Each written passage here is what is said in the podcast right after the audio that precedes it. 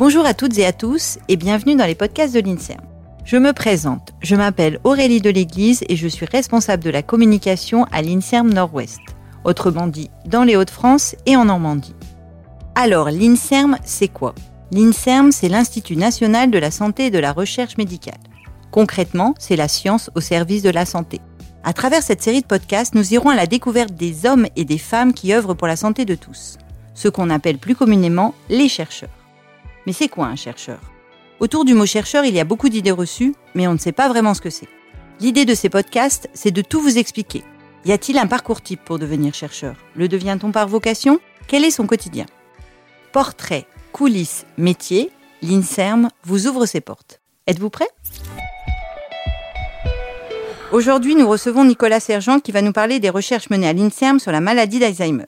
Bonjour Nicolas, merci d'avoir accepté l'invitation. Donc on se connaît depuis longtemps, on va, on va se tutoyer. Est-ce que tu pourrais te présenter s'il te plaît? Bonjour Aurélie, merci.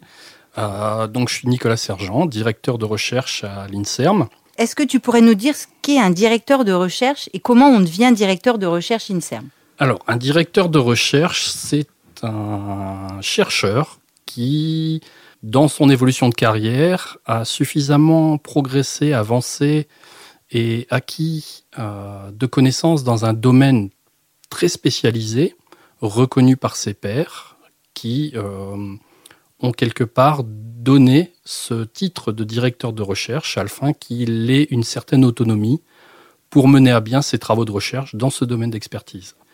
J'ai commencé ma carrière de chercheur en 2000, où été recruté à, l'INSERM suite à un concours.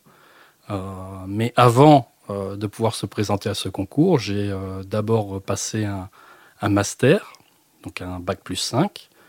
Ensuite, réalisé une thèse. Tu as passé un master de sciences. Ça consiste en quoi?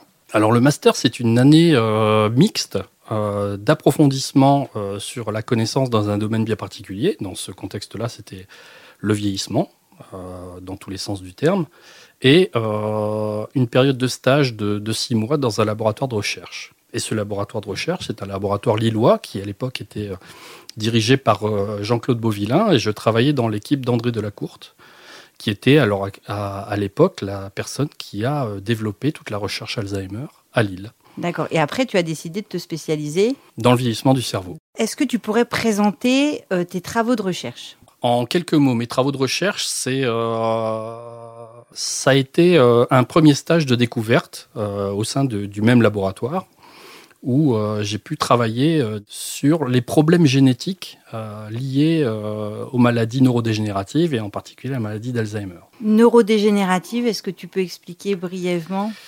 Alors c'est quelque chose de, particulier qu'on attribue au fait que euh, le vieillissement euh, des neurones dans le cerveau peut parfois se hum, déboucher sur euh, une figure. Alors là c'est pareil, je vais utiliser un mot qui est compliqué, donc une, figure que les médecins qui observent les lésions du cerveau définissent comme des agrégats de protéines dans les neurones qui vont mourir. C'est justement toute l'histoire de l'Alzheimer qui a mhm. débuté euh, au début euh, euh, des années 1900, en 1907, où avec l'émergence de la photographie, en fait, on a pu colorer des tranches de cerveau par cette coloration de révélation à l'argent. Et ce médecin neuropathologiste allemand et neurologue, Alois Alzheimer, a observé donc ces coupes de, cerveau et il a pu déceler donc euh, des, figures tout à fait singulières, et les neurones étaient colorés en noir par cette coloration argentique. Et donc ça a été la première description véritable de ce qui pouvait se passer dans un cerveau d'une personne qui était démente. Et ça a été le début de la recherche sur la maladie d'Alzheimer afin de comprendre pourquoi ces neurones accumulaient cette coloration argentique. Et est-ce que tu pourrais nous résumer ce qu'on connaît maintenant sur la maladie d'Alzheimer? La maladie d'Alzheimer est d'abord une pathologie qui est extrêmement complexe parce qu'elle euh, fait partie de ces maladies qui apparaissent avec l'âge, avec le vieillissement, et elle touche à plus de 90% euh, des personnes qui ont au-delà de 60 ans. L'évolution de cette maladie repose sur un principe qui est euh, probablement le même que dans la maladie de Creutzfeldt-Jacob ou la maladie de la vache folle qu'on connaît peut-être mieux. C'est-à-dire que l'agent initiateur de, la maladie, c'est une protéine qui est tout à fait normale dans la vie, dans la vie courante de l'individu et qui peut-être avec le vieillissement, dans des conditions qui pour l'instant nous, nous échappent, va prendre une structure qui n'est pas normale. Mais en prenant cette structure qui n'est pas normale, elle a la propriété de conférer aux protéines normales d'adopter cette même structure qui devient anormale et qui va être à l'origine de quelque chose qui va euh, se mettre en exergue et euh, de façon continue et très progressive. Et donc, à l'heure actuelle, euh, c'est comprendre tous les mécanismes à la fois à l'initiation de ce processus et comment ce processus se propage dans le cerveau avec un chemin qui est toujours le même. Et ce chemin s'associe en plus avec l'apparition des signes de démence. Les thérapies à l'heure actuelle qui sont, qui sont mises en place sont des thérapies euh, soit de, petites molécules, hein, euh, dans le but de développer un, médicament sur la base de petites molécules, ou l'immunothérapie, c'est-à-dire le vaccin, euh, comme celui qu'on utilise pour, pour le Covid, avec d'autres stratégies, bien entendu, qui sont, qui sont mises en place. Mais je pense que à l'heure actuelle, la plus grande découverte dans l'Alzheimer est celle-là. C'est comprendre comment la maladie se met en place et progresse très lentement dans le cerveau et va ensuite envahir l'ensemble du cerveau. Et justement, avait été, avait été euh, trouvé des, médicaments anti-Alzheimer? Et je voulais savoir ce que tu pensais de la décision du ministère de la Santé de dérembourser ces médicaments anti-Alzheimer. Le, le, fait de prendre une décision de déremboursement euh, repose sur, euh, sur, sur plusieurs critères, mais ça a toujours des conséquences. Le fait, euh, la prise en charge à l'heure actuelle des, patients atteints, atteints, de démence se fait euh, dans des structures spécialisées, qui sont les, départements de neurologie dans, les hôpitaux, avec euh, un certain nombre de professionnels, donc du domaine médical et paramédical, en particulier des, psychologues, qui ont, au-delà de, prescrire un médicament, mis en place un certain nombre de dispositifs pour avoir un suivi systématique des patients qui développent une démence. Et le suivi n'est pas circonscrit à, la personne. On ne s'occupe pas que de la personne, mais on s'occupe également des accompagnants et on s'occupe d'autres problématiques qui sont euh, dans l'environnement de la personne qui a une démence. Et le fait de, de supprimer euh, le remboursement d'un médicament, quelque part, ça vient euh, couper l'herbe sous le pied de la dynamique et des efforts qui sont mis en place par tout ce corps médical euh, et, ces personnes qui prennent en charge les, patients déments et leurs familles. Parce que, après tout, pourquoi aller voir le médecin s'il n'y a pas de médicaments pour soigner la maladie? Mais le problème, c'est que le médecin n'est pas simplement prescripteur, il a d'autres préoccupations que celle de donner simplement un médicament. Et il a euh, comme préoccupation de mieux prendre en charge la maladie également de mieux la diagnostiquer, de mieux la comprendre et d'avoir un suivi qui soit le mieux adapté à chacune des personnes et à chacune des familles en leur proposant toujours euh, quelque chose qui est amélioré. Donc le médicament, en fait, est pas tellement important. Euh, s'il y avait une solution médicamenteuse, ça serait extraordinaire. Néanmoins, d'avoir déremboursé d'une, c'est euh, de retirer quand même des molécules qui avaient un effet chez un certain nombre d'individus, avec un maintien souvent de l'état euh, de, démence qui était stabilisé pendant une période. Et ensuite, c'était l'opportunité d'avoir un suivi de ces patients. D'accord.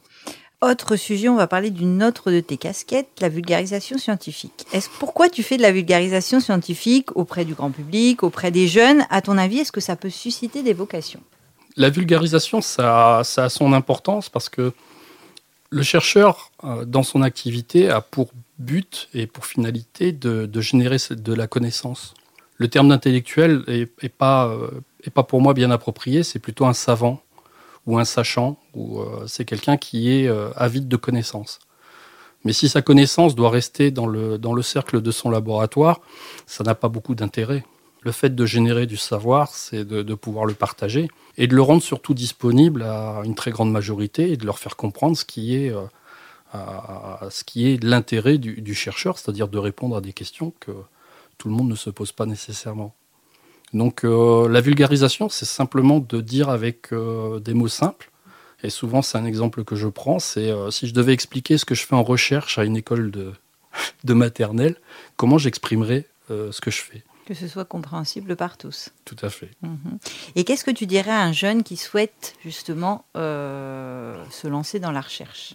C'est une question qui, est intéressante en ce sens que On ne devient pas chercheur du jour au lendemain. C'est un apprentissage qui est très long. Est-ce que ça se fait par vocation? Est-ce que c'est un métier de vocation? Oui, il en faut.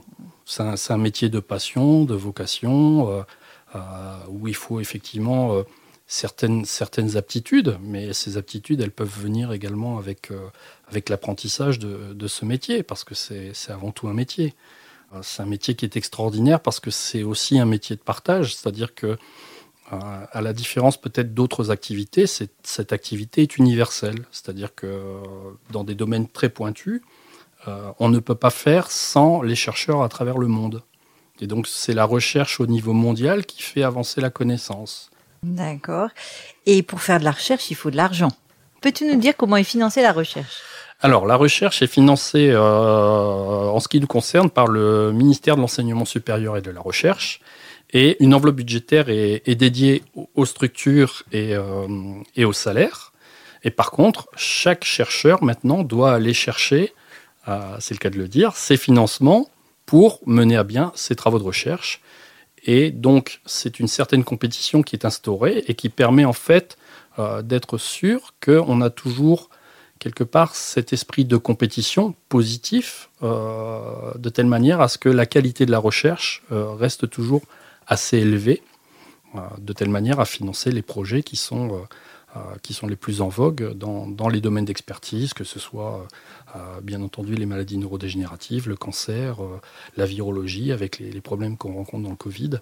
La difficulté, c'est que la masse de, chercheurs en France est assez importante et que bah, il faut se partager un budget qui est établi par l'État en termes en termes de recherche et ce budget n'est pas le même dans tous les pays, avec euh, le même rapport entre le nombre de chercheurs et le budget alloué. Mhm. Donc euh, il y a des dotations qui sont plus importantes dans d'autres pays. Hein. Euh, on ne peut pas dire que la France soit un mauvais élève, mais elle n'est pas dans le peloton de tête de, du rapport entre le nombre de chercheurs et les financements attribués. Et la recherche française reste-t-elle compétitive? La recherche française a une belle aura internationale. Je prendrai comme seul exemple les prix Nobel. On a quand même quelques prix Nobel récemment euh, au niveau de la recherche française. Donc je pense que la compétition euh, et la qualité de la recherche française est toujours au rendez-vous. Néanmoins, euh, je pense que comme toute activité, et on prêche tous pour notre paroisse, on a tous envie d'avoir plus de moyens pour que cette recherche soit toujours aussi compétitive. Il ne s'agirait pas qu'on perde en compétition parce que les moyens, parce qu'on a moins de moyens pour travailler. Je te remercie, Nicolas. C'est moi qui te remercie, Aurélie.